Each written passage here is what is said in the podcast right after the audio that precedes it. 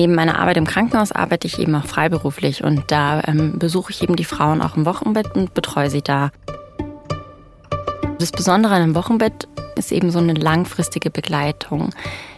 Dass Hebammen sozusagen von Beginn der Schwangerschaft in das Elternwerden hinein begleiten. Und wirklich am Anfang sind es die ersten Schritte in die Elternschaft, in, oh Gott, wie, ähm, wie muss ich das Kind anziehen, woran erkenne ich, dass es Hunger hat, was braucht es jetzt?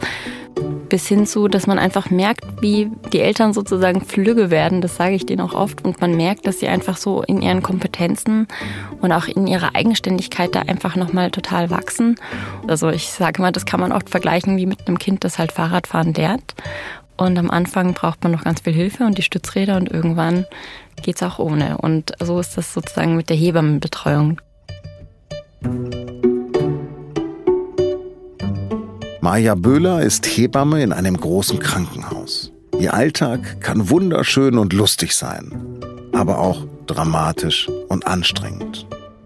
In diesem Podcast erzählt sie Geschichten aus ihrem Alltag. Diesmal über das Wochenbett.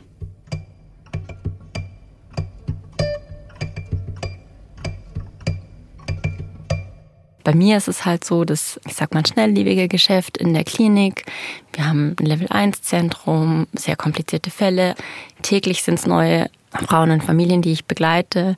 Und das ist oft halt einfach nur auf so wenige Stunden begrenzt. Und in der Wochenbettbetreuung ist es halt einfach so dieser lange Weg, den ich dann mit begleiten darf. Teilweise eben sogar mehrmals, weil sie mich dann manchmal beim nächsten Kind halt wieder kontaktieren. Und das ist dann einfach schön, so eine Familie sich entwickeln zu sehen.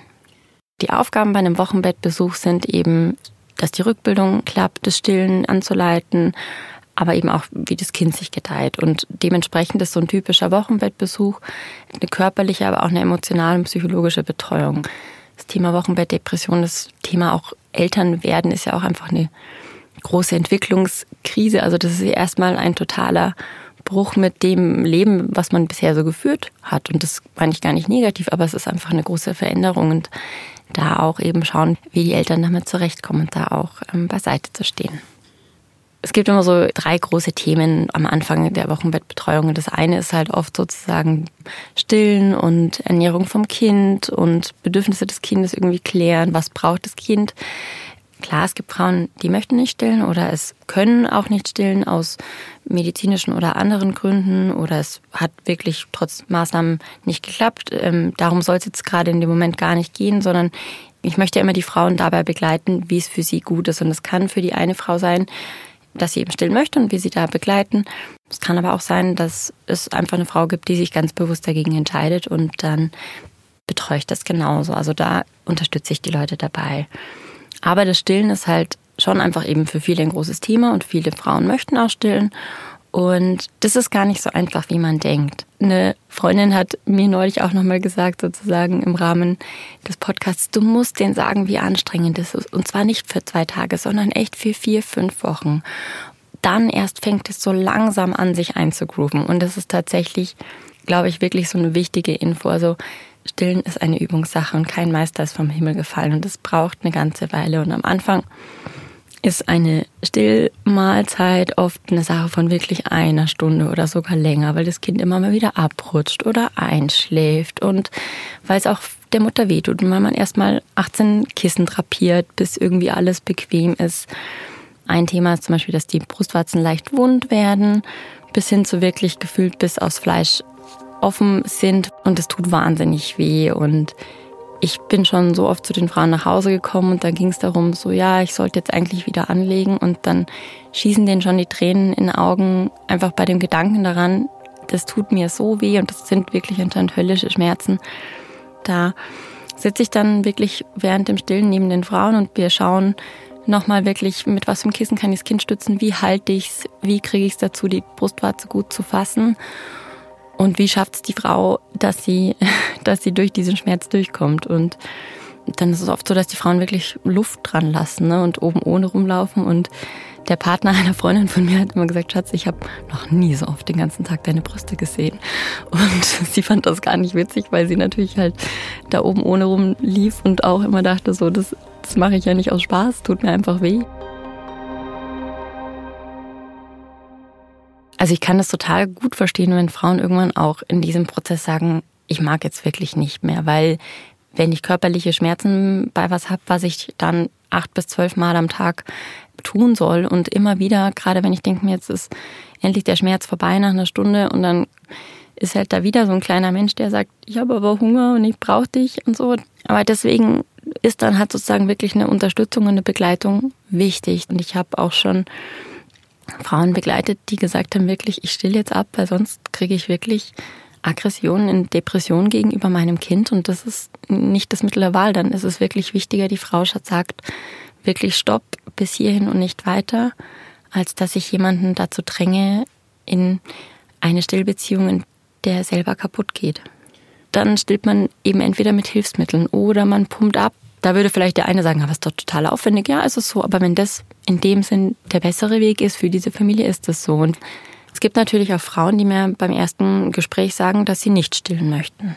Ich frage einfach wirklich sozusagen, was es für Gründe gibt, wo kann ich sie unterstützen, ob es irgendwelche Stellschrauben gibt, an denen sie drehen möchte oder ob das einfach ein fester direkter Wunsch ist, den ich dann natürlich auch respektiere. Aber ich habe eine Pflicht, irgendwie aufzuklären über gesundheitliche Themen und die tue ich auch. Und das heißt jetzt nicht, dass ich jeden überrede zum Stillen, aber dass ich doch eben über diese Zwischenwege nochmal aufkläre. Sei es zum Beispiel das Kolostrum, also die erste Milch, die ersten Tropfen, die das Kind da trinkt in den ersten Tagen, die sind ganz reich an vielen, vielen Antikörpern. Und wenn eine Frau zum Beispiel sagt, sie möchte auf gar keinen Fall stillen, weil Punkt, Punkt, Punkt, es ist zum Beispiel manchmal eine Überlegung, dass sie erstmal dieses Kolostrum ausstreicht, ähm, also ausdrückt von Hand aus der Brust und wir das dem Kind per Löffel geben. Und dann hat es nämlich diesen Vorteil trotzdem. Das ist zum Beispiel so ein Zwischenweg. Also ein zweites großes Thema, gerade im frühen Wochenbett, ist einfach der Schlafmangel beziehungsweise diese total durcheinander geworfene Tagesrhythmus, den man eigentlich so hat.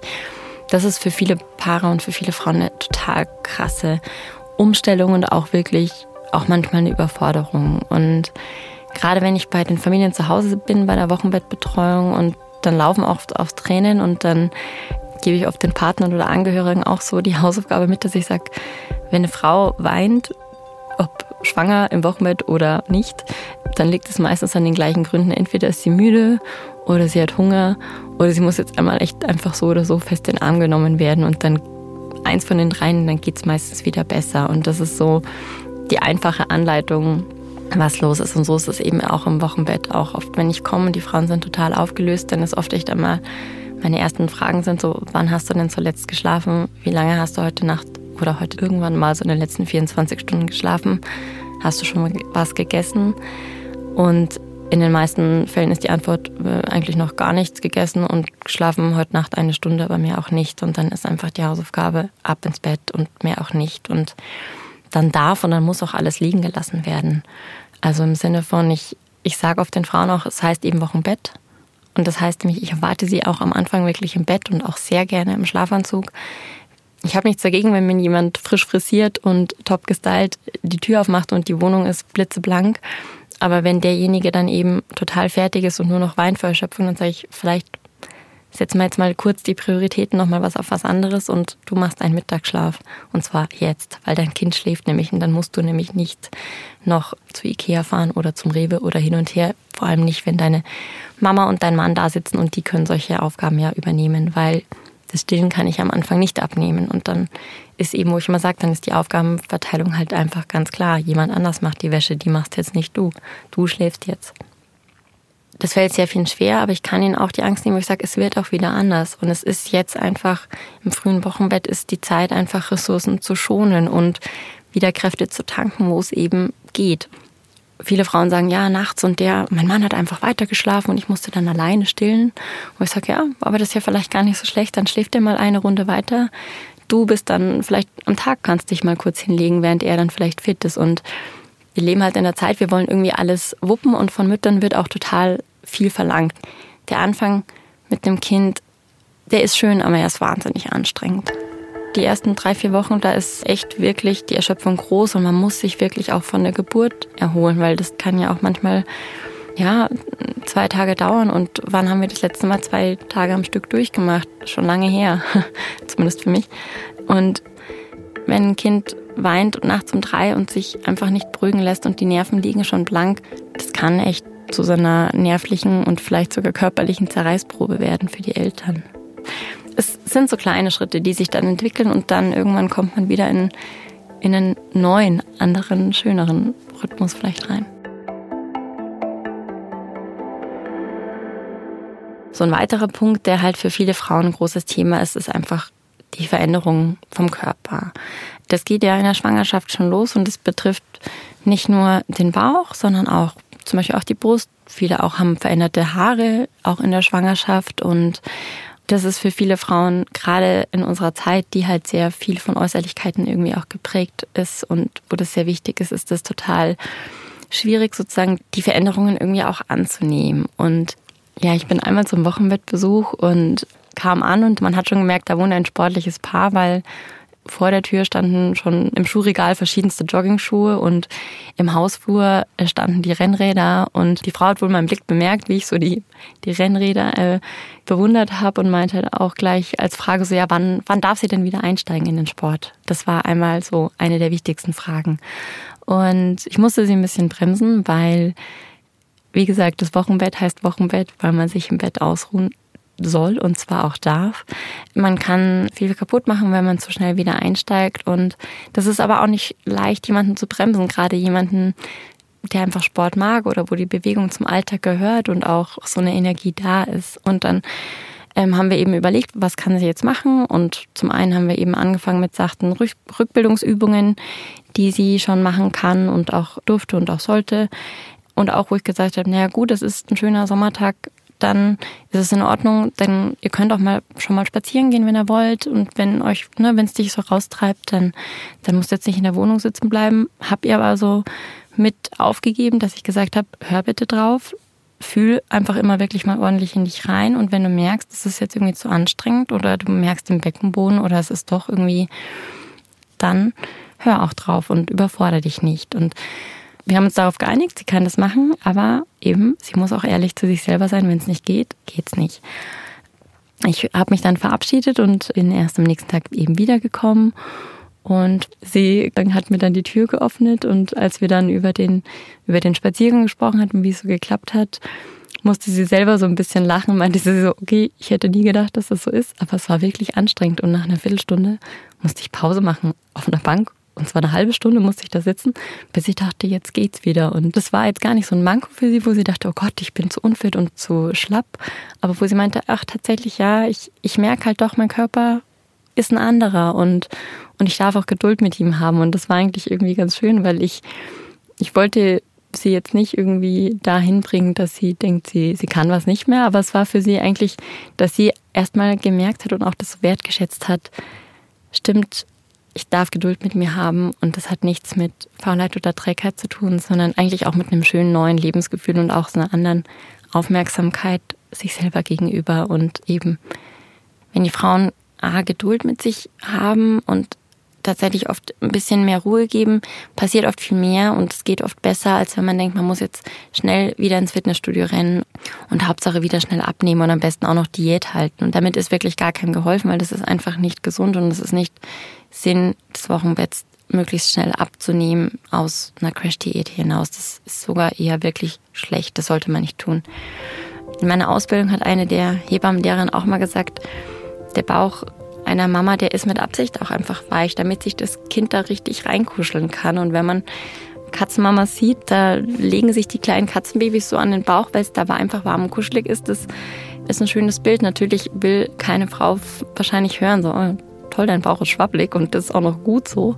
Aber dennoch ist es so, wo ich sage, das ist einfach normal und man muss Geduld und darf Geduld mit diesem Körper haben und man darf auch Dankbarkeit haben, weil er hat wirklich einen neuen Menschen erschaffen und das ist das Größte, was ein Körper so kann. Und dementsprechend verändert er sich auch und das hat halt auch Sinn. Also der Körper einer Frau in der Schwangerschaft, da lockern sich Gelenke auf, da lockern sich Bindegewebe auf, einfach, dass der Bauch wachsen kann. Der lagert auch Fett ein oder hat auch ein höheres Blutvolumen, einfach weil er das Kind versorgen muss und weil er schon Rücklagen für die Stillzeit bildet, um das Kind dann gut ernähren zu können. Und das sind einfach ganz viele Veränderungen. Und vieles bildet sich von ganz alleine wieder zurück nach der Geburt. ein Teil natürlich sollte man unterstützen. Das heißt wirklich auch Rückbildungsgymnastik, Beckenbodengymnastik, da schauen, dass die Muskulatur wieder gestärkt wird. Sinnige Übungen zu machen, also nicht irgendwie jetzt anfangen mit Bauchmuskulatur einfach gerade raus, weil in Hoffnung davon wird der Bauch besser, sondern wirklich, das sollten gezielte Übungen sein, die, die man eben lernt. Es geht halt nicht darum, nur den Frauen jetzt wirklich zu zeigen, was, was sollen sie tun und sie müssen jetzt ganz schnell wieder in Form kommen. Es geht auch darum, ihnen beizubringen, das auch anzunehmen und dass das auch was Gutes ist und dass das schön ist. Und was ich halt ganz schön finde, dass mittlerweile sozusagen ein bisschen mehr Realität im Internet entsteht und, und Social Media auch ganz konstruktiv genutzt wird, nämlich um zu zeigen, wie sieht man wirklich aus nach der Geburt. Nämlich der Bauch ist immer noch ausgewölbt, ähm, auch relativ groß. Zumindest denken viele so, Gott, der ist ja immer noch so groß, aber natürlich, der ist über neun Monate gewachsen, der ist nicht innerhalb von zwei Tagen wieder auf Normalzustand. Und die Gebärmutter ist ja noch viel größer, die wird auch erst wieder kleiner. Und da gibt's einfach eine richtig tolle Bewegung, die zeigt, so sieht es echte Wochenbett aus. Also so Real Postpartum gibt's da oder Love Your Lines oder eben echtes Wochenbett als Hashtag und so kann man sich anschauen. Und das finde ich tatsächlich auch eine ganz schöne Sache an so Social Media, dass es auch viel Unterstützung gibt und viele ehrliche Bilder mittlerweile und man da auch sich äh, finden kann. Und ein Thema, das oft gar nicht die Frauen oder die Paare ansprechen, sondern ich, ist äh, das Thema Sexualität im Wochenbett beziehungsweise in der Zeit nach der Geburt. Und zwar ist es eine, dass natürlich ist da vielleicht irgendwie gar nicht so das Bedürfnis oder der Rahmen da, weil viele einfach durch die Müdigkeit und Erschöpfung und auch, weil sie einfach so viel anderes am Hut haben, da gar nicht drüber nachdenken. Ich spreche es aber aus zwei Gründen an. Und das eine ist, das Thema Verhütung ist im Wochenbett einfach wichtig und nach einer Schwangerschaft soll ein Körper sich erholen. Und deswegen spreche ich einfach offen drüber nach, sozusagen, was ist, ähm, wann ein Körper auch wieder schwanger werden kann und dass sie auch natürlich, wenn sie wieder sexuell aktiv werden wollen, dass sie an Verhütung denken und was geeignete Methoden sind im Wochenbett oder auch in der Stillzeit. Und warum ich das auch anspreche, ist, weil die körperlichen Veränderungen auch sich da zeigen und das auch, also für Paare einfach auch wichtig ist, sozusagen den anderen Körper neu zu entdecken und weil das auch was ganz Schönes sein kann, aber weil das einfach auch sehr verändert ist. Das ist ein Thema, das sollten halt Paare miteinander besprechen. Und ich ermutige sie da halt auch sehr offen miteinander zu sprechen, weil das, glaube ich, für viele nicht immer so ein, so ein Thema ist und weil man das auch erklären muss, dass es nicht zum Beispiel manches nicht an mangelnder Lust liegt, sondern dass Stillhormone einer Frau den Körper so verändern, dass er gar nicht so drauf gepolt ist auf Geschlechtsverkehr. Und ähm, das muss man einfach wissen und das hat nichts mit mangelnder Liebe zu tun.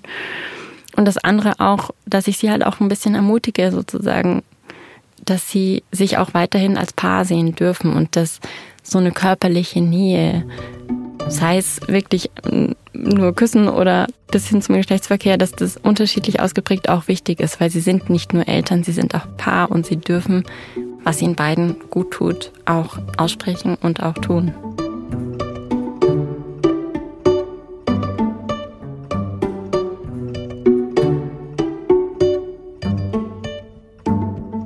Der SZ-Magazin-Podcast wird produziert von Laura Terberl, Carlo Sarski und Vincent Vitus Leitgeb. Mitarbeit bei dieser Folge Julia Ongert und Marlene Thiele. Alle Folgen finden Sie auf sz-magazin.de-podcast. Viele Geschichten aus dem Kreissaal hat Maya Böhler auch in ihrer SZ-Magazin-Kolumne Die Wehenschreiberin veröffentlicht. Sie finden sie unter sz-magazin.de Schrägstrich Wehenschreiberin. Das Buch zur Kolumne ist im Goldmann Verlag erschienen.